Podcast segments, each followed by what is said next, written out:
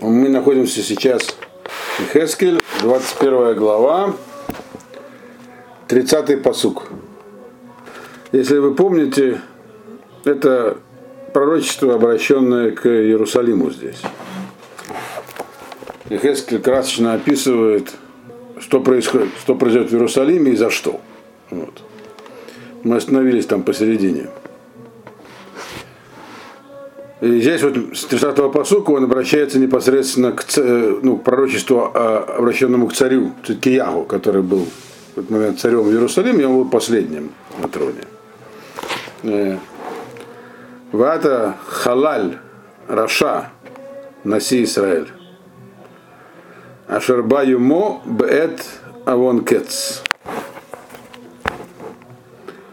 А ты, говорит, это прямо так к Циткиягу обращается, ты, говорит, труп, злодей ты, э, глава Израиля. Он не называет его царем, называет его Наси, глава Израиля. Вот. Э, так прямо и говорит. Правда, надо иметь в виду, что он это говорит в Бавеле, а Циткияху в Иерусалиме, поэтому, в отличие от Ремияху, здесь Ихескель не сильно рискует, так говоря. Вот. И ты такой злодей, конец которого, последний день которого настает. Все, грехи его закончатся. То есть ты уже достаточно нагрешил, и вот настает тебе конец. То есть так нелицеприятно он обращается к Циткиягу, описывая его. Еще одна причина, почему он называет его здесь Наси, не царь, а Наси. Вы знаете, что был в это время в Бавеле другой человек, которому, э, Ехония, которому оказывали, который пользовался царским титулом, к нему обращались как к царю. Э, Ехония, которого э, поставили на царство Э, после смерти его отца в Иерусалиме, а Навуходнезар тут же его сменил через три месяца и поставил вместо него его дядю Циткиягу, дав ему это новое имя Циткиягу. Когда дается, когда завоеватели там, сюзерен дает новое имя, тем самым показывает свою власть над ним. Э, и те, кто жил в Бавеле, для них э, было как бы два царя. Был как бы царь в изгнании, Ихония, от которого потом и пойдет, так сказать, династия последующим, Зрубавель от него и так далее. И тот, который там на престоле, его есть, который на престоле, Циткиягу, э, он называет Наси, не царь Наси. То есть как бы очень, ну, называется пренебрежительно. Мы помним из книги Малахим и из э, э, что у Циткиягу там была непростая ситуация он, может быть, и вынужден, но действительно поступал нехорошо. Вот. И дальше 31-й посуг, он продолжает к нему обращаться. А что через э, Ихескеля э, обращается к Циткиягу. Но сейчас повторяю, это обращение к Циткиягу, оно могло и дойти, могло не дойти до Циткиягу, оно было, оно было предназначено тем, кто слушает. Это скорее характеристика Циткиягу, которая есть объяснение того, что происходит в Иерусалиме, почему это произойдет. 31 посук Коамара Шем Алуким, Расир Гамицнефер, Вегарим Гатара, Зот Лозот, Рашафала Гагбера, Гагавора Гашпиль. Гагора Гашпиль это тоже вопрос. Так сказал Ашем. Как бы снимаешь ты э, тюрбан первосвященника, то есть снимаешь, опускаешь и поднимаешь или одеваешь корону, зот лозот. Так не бывает. То есть одно связано с другим, зот лозот дословно. То есть так не бывает. Э, низкое, так сказать, то, что, э, то, что тот, кто внизу поднимется, а тот, кто наверху, будет опущен. Это можно понять разными способами. Что здесь имелось в виду? То есть это упрек, обращенный к Циткияву. И этот упрек, э, в принципе, следов его, следы его трудно найти и в Малахим, о чем здесь говорится, и в книге Малахим, и в Вермиягу. Поэтому есть комментаторы, которые по-разному это понимают, о чем конкретно здесь идет речь. Ну, как бы на комментарий Мальбима, он, мне кажется, наиболее здесь логичным, он-то следующий. Что когда говорит э, Хескель говорит в отношении Циткияу, что он как бы принижает или снимает шапку первосвященника. Мецнефет она называется. Э, и как бы в противовес ей увеличивает власть короны, то есть царского царского достоинства. Э, вся власть царя в Иерусалиме, она как бы, он говорит, вторична. Царь должен прежде всего оберегать храм и как бы олицетворением храма и того, что там происходит, является пересвященник, вообще священство. То есть таким-то образом отсюда видно, таки, э, что каким-то образом э, э, при Циткиягу э, как бы то, что происходило в храме и положение первосвященника и вообще всех, кто был работал в храме, оно оказалось второстепенным. То есть храм был как бы отодвинут, как центральный институт вообще еврейский, который то время был в земле Израиля. То есть он был куда-то задвинут в сторону, его престиж был принижен, а кем принижен? Царством. То есть как бы царь поставил себя на первое место именно как царя. Он говорит, ты свою корону ставишь выше короны первосвященника. Вот. То есть ты там царь не для того, чтобы быть царем просто. Ты царь для того, чтобы оберегать храм. И его престиж, и его, и его работу. А ты как бы храм, храмом пренебрегаешь, и свое царство выбегаешь, выдвигаешь, выдвигаешь на первое место. Он говорит, так не бывает, зот лозот. Этого быть не может. Э, ты хочешь поднять свою корону, которая на самом деле она ниже, чем корона первосвященника. Ты хочешь сделать ее важнее, а то, что на самом деле важное, ты хочешь принизить. То есть упрек, который есть обращен к Циткиягу, это упрек о том, что он как бы стал сделать свое царство просто царством. Не царством, которое в Иерусалиме, а в Иерусалиме главное это храм, а просто царство. Вот. То есть политическое такое образование.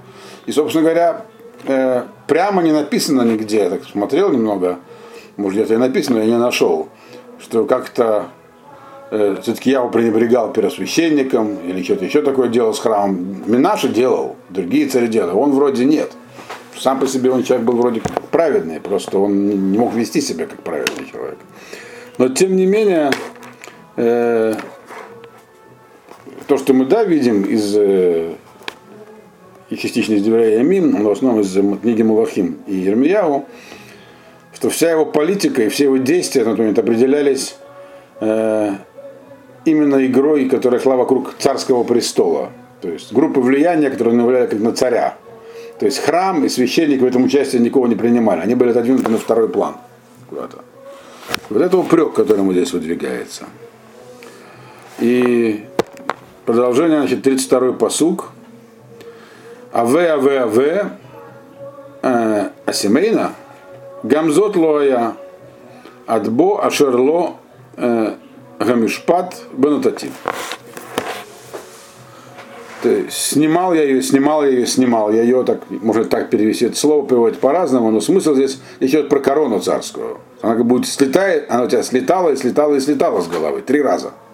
То есть я снимал ее с вас. И что теперь я снова положу тебе ее отдам? Не будет этого. Пока не придет тот, которому она по закону положена. Вот ему я и отдам эту корону. О чем здесь говорится? Корона действительно снималась три раза на выходные царом. С Сыткияху она будет снята. Э, с Иоахима она была снята. То есть три царя из последних там, 15 лет власти были лишены короны.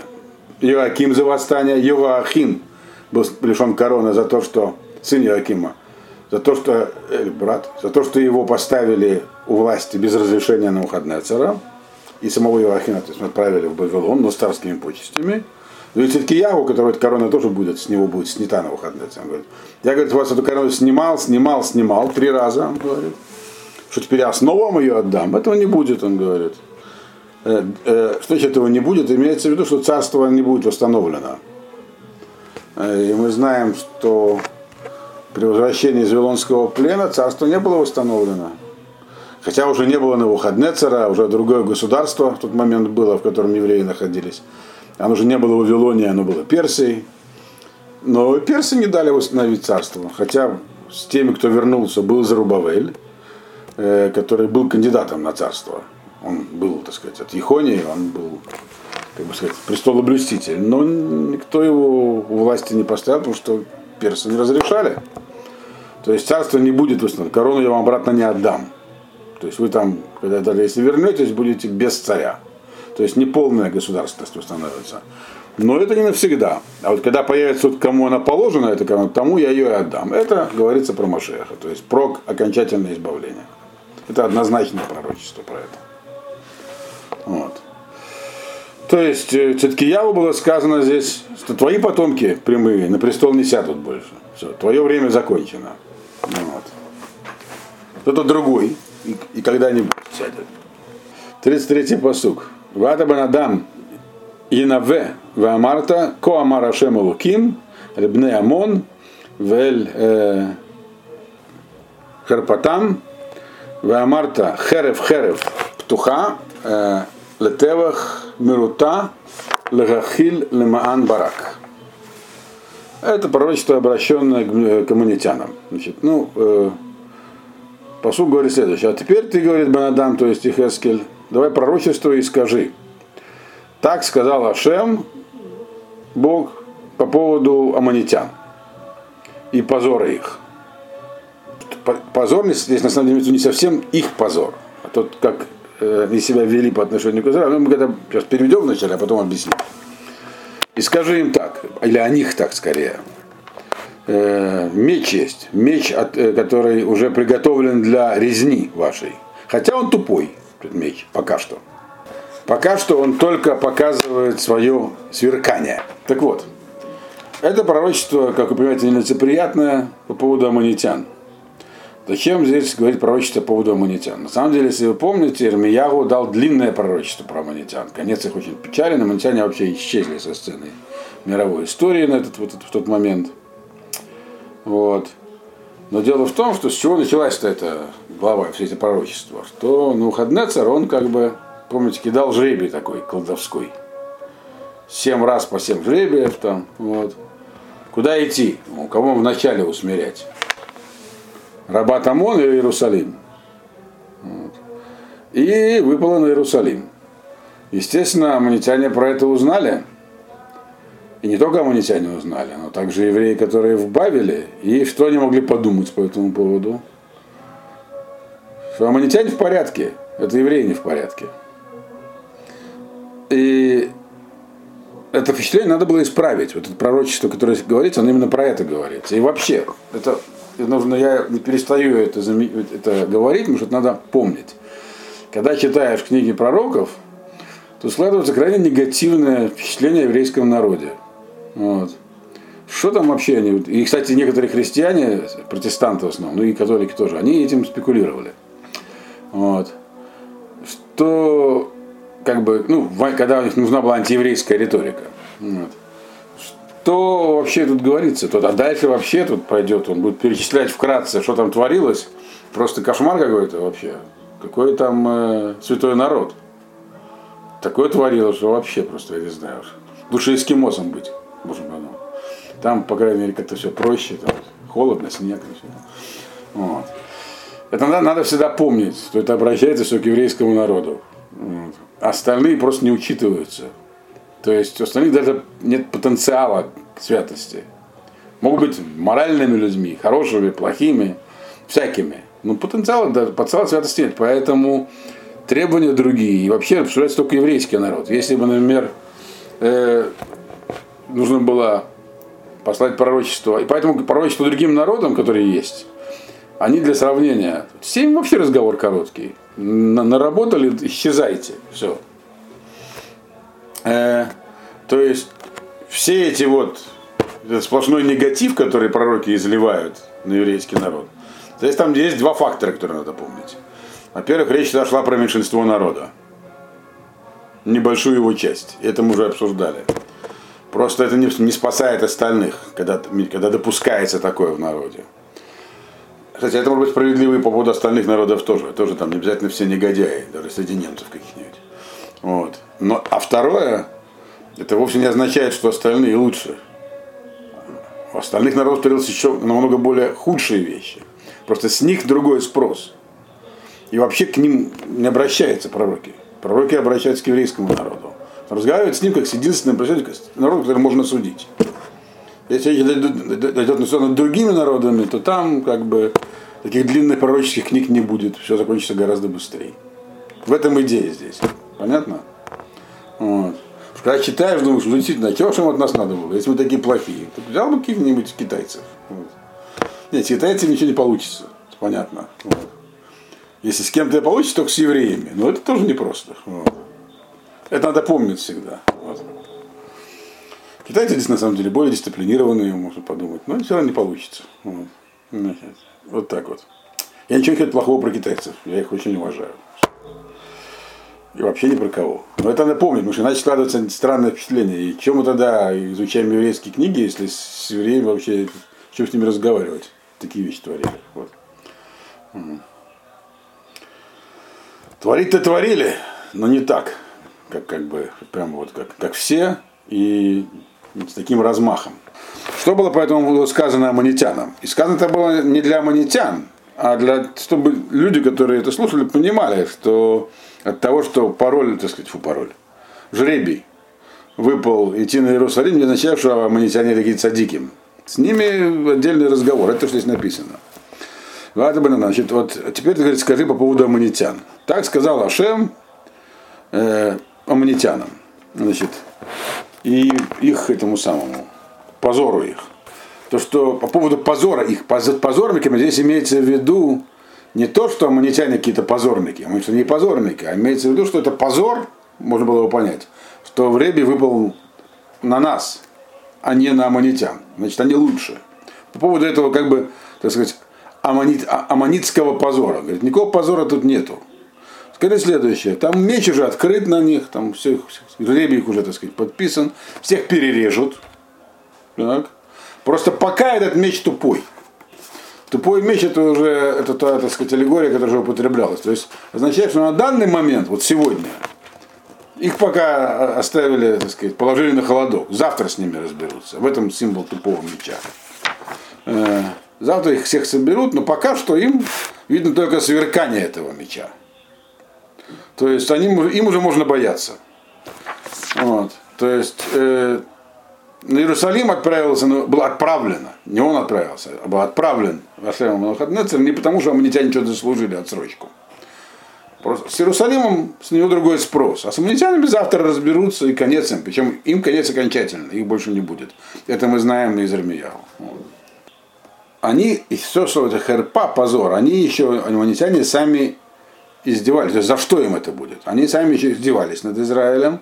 И мы знаем, что, собственно говоря, что сделал э, царь Амона в тот момент. Он послал, э, так сказать, э, Ишмаэля бен Натанию уничтожить Гедалию. Ну, это включится после. Это мы проходили в книге Ирмияу. Как было, когда на выходные, так сказать, все короны забрал и поставил там уже не царя, а просто наместника. Гедалию бен Ахикама, то его убил посланник, его этот самый Ишмаэля послал царь Амона. Почему он это сделал? Он решил, что у него теперь все хорошо. Раз на выходные царь на Израиль, то теперь как бы аммонитянам можно гулять. Вот. Им ничего не будет. И как раз вот эта его акция против э, Гедаля, а Гедаля был наместником на выходные царя, э, Навуходоносора подстегнуло к тому, чтобы разобраться с Рабат Амоном быстрее. То есть это, был, это и был его конец. Он решил, что Амон решил, что а, все время покончено. Вот как раз на этом месте он споткнулся. Дальше. Об этом говорится дальше. 34-й посук.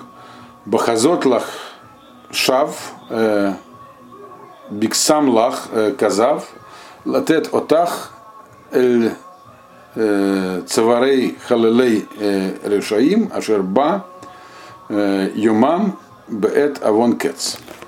То есть, когда ты, это, это все обращение к Амону, когда увидел, ты напрасно ты, так сказать, предавался всяким там тоже, он, ОМОН они тоже устроили, естественно, всякое важное дело начинают с того, что устраивают гадания там по печени, по тому, по всему. Э, говорят, ты там тоже устроил гадания, бахазотлах, это все было напрасно, ты получил э, неправильные результаты, всякие колдовские твои штучки тебе подсказывают, тебе тоже наврали. Наоборот, говорят, тебя это только дало, так сказать, э, латет Вот так. Что они тебе показали, эти гадания? Что ты можешь пойти и спокойно, так сказать, э, дословно наложить свою лапу на горло этих убитых. Потому что они злодеи. Э.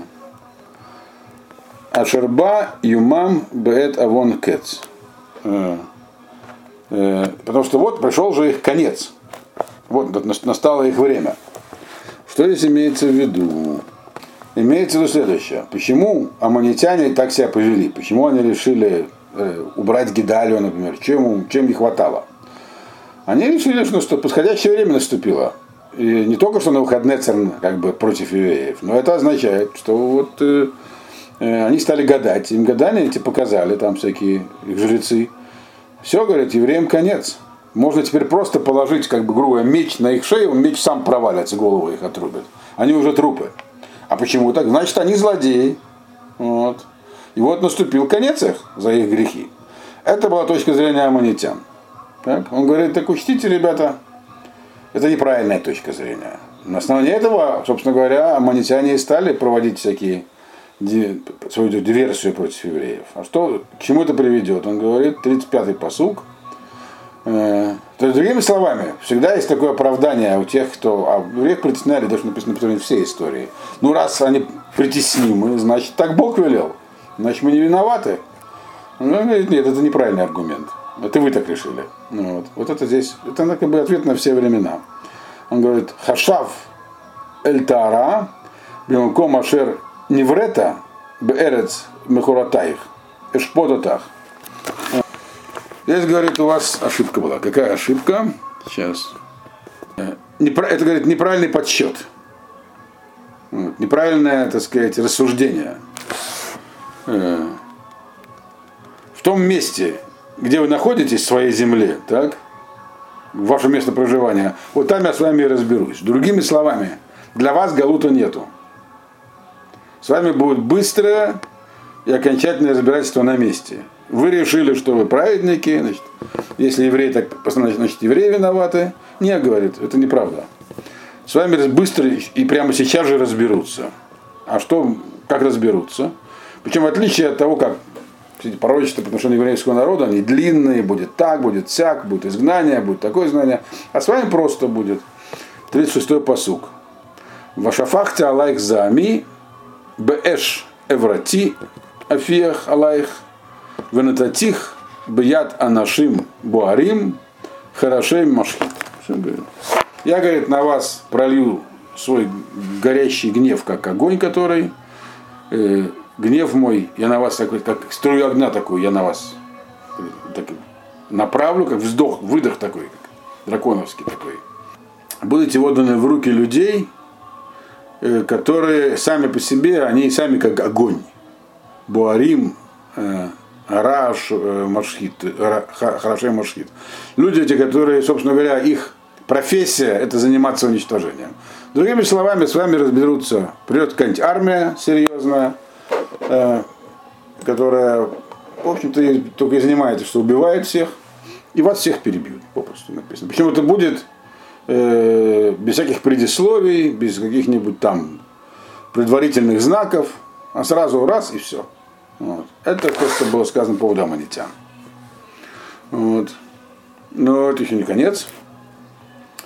Э, продолжается, так сказать, это обращение по поводу аммонитян.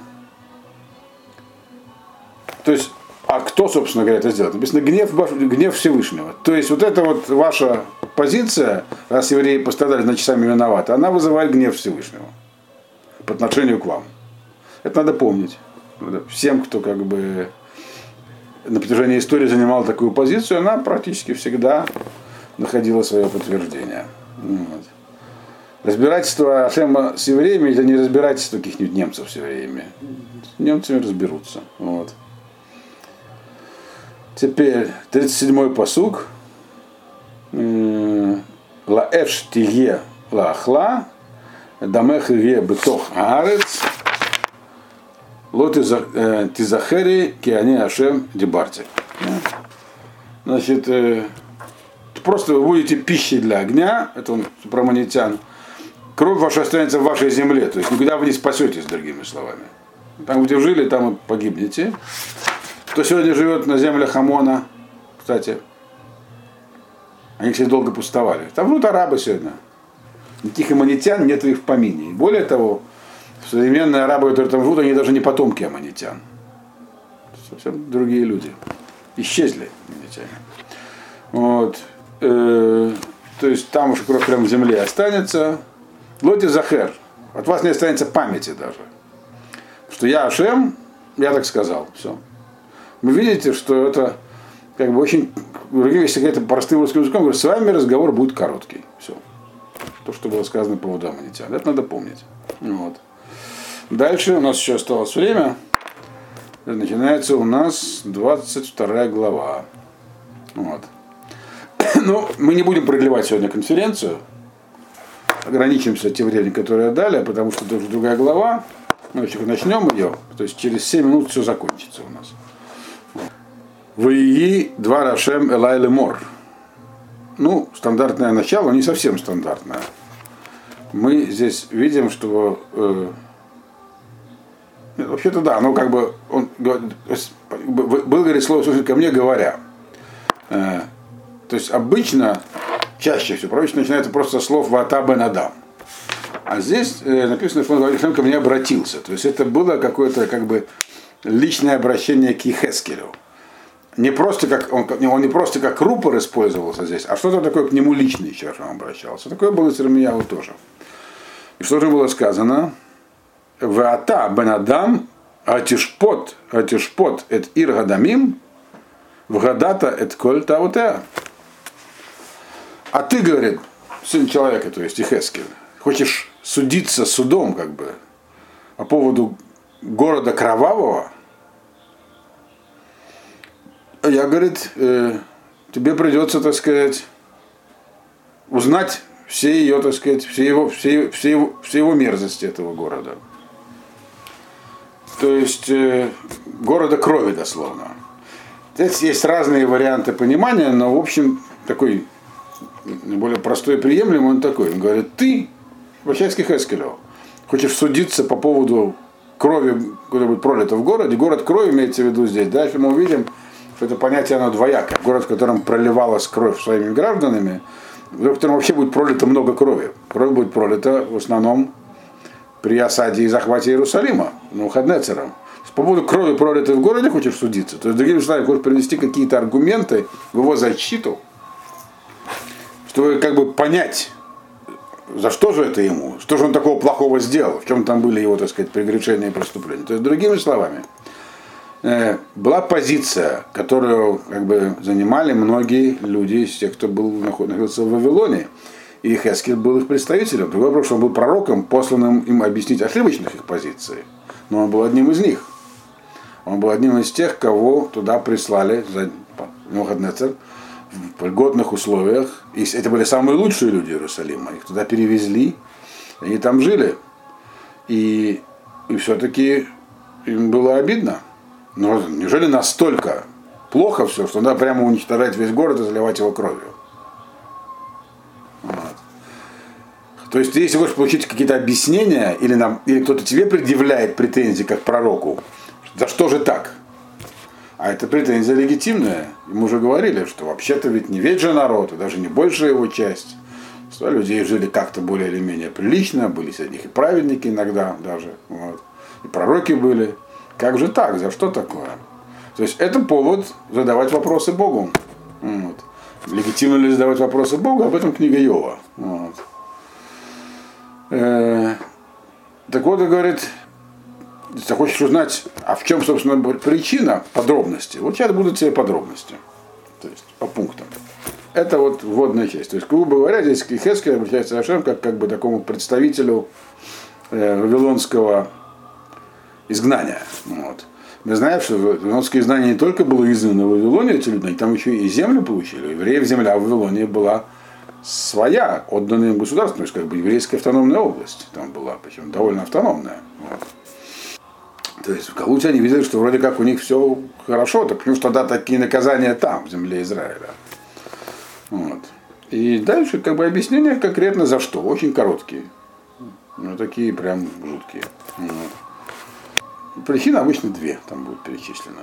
Ваамарта Коамара Шемалуким Ир Шофехет Дам Бетоха Лаоита Ваастаги Лулим Але Летама.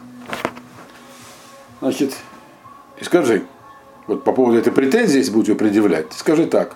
Так сказал Ашем, Бог. Ир – город, который, в котором проливают внутри его кровь. И время его приходит, все, беззаконие творится, пора беззаконие пресекать, как с потопом было. Вот. Это первая причина. Э, а кроме всего, а вторая причина – вы остаги лули тама. И там еще творились всякие мерзости, вот, которые делали его, этот город нечистым. Это две разных причины, и за них разное искупление. И мы дальше увидим, что э, беззаконие искупается довольно быстро, надо восстановить закон. А вот э, то, что происходили мерзости, ну какой пример мерзости? Здесь много разных можно перевести. Вот сегодня в Иерусалиме тоже происходят мерзости. Парады гордости происходят. Их невозможно остановить. Вот. Э, сейчас, правда, в связи с коронавирусом никаких парадов нет. А уже должны были бы быть. Все, никаких парадов. Значит, когда однажды мэр Иерусалима запретил парад, такой Верховный суд присудил ему штраф из личных денег довольно большой. Парад пришлось разрешить.